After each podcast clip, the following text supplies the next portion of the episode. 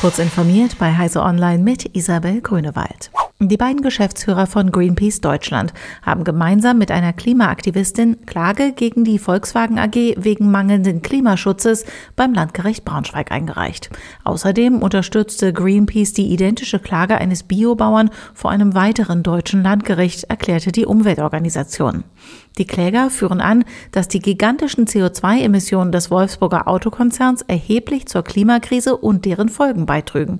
Das Geschäftsmodell von VW sei nicht mit dem Ziel zu vereinbaren, den globalen Temperaturanstieg auf 1,5 Grad zu begrenzen.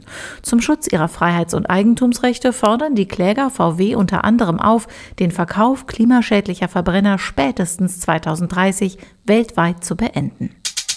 Die EU-Kommission arbeitet an einer Verordnung, durch die Atomkraft im Sinne des Klimaschutzes als förderungswürdig eingestuft werden könnte. Wolfram König, Leiter des Bundesamts für die Sicherheit der nuklearen Entsorgung, sieht die Gefahr, dass benötigte Innovationen und Investitionen in erneuerbare Energien nicht so umfangreich getätigt würden, wenn auch auf die Atomkraft gesetzt werde.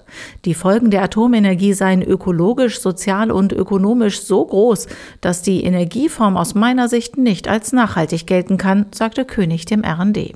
Weltweit habe noch niemand eine schlüssige und vor allem sichere Lösung für die nuklearen Abfälle gefunden. Der Aktien- und Kryptoanlagenbroker Robinhood ist Opfer eines Cyberangriffs geworden.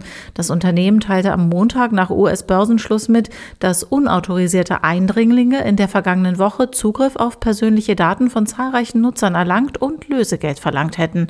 Laut Robinhood ist die Sicherheitslücke inzwischen geschlossen. Ob das verlangte Lösegeld gezahlt wurde, ist nicht bekannt. Schon seit Anfang 2018 können Menschen Selfies bei Google Arts Culture mit gesammelten Kunstwerken vergleichen lassen, um Doppelgänger zu finden. Nun können Menschen auch ihre tierischen Freunde vor die Linse bringen und schauen, ob es ähnliche Repräsentanten in der gesammelten Kunst gibt.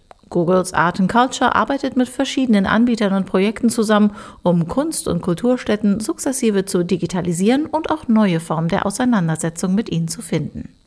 Diese und weitere aktuelle Nachrichten finden Sie ausführlich auf heise.de.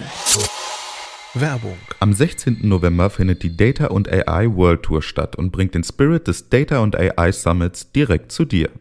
Die Agenda ist vollgepackt mit guten Sprechern, wie den Gründern von Databricks, Kundensprechern von Fissmann, Carsten Bange von Bark und viele mehr.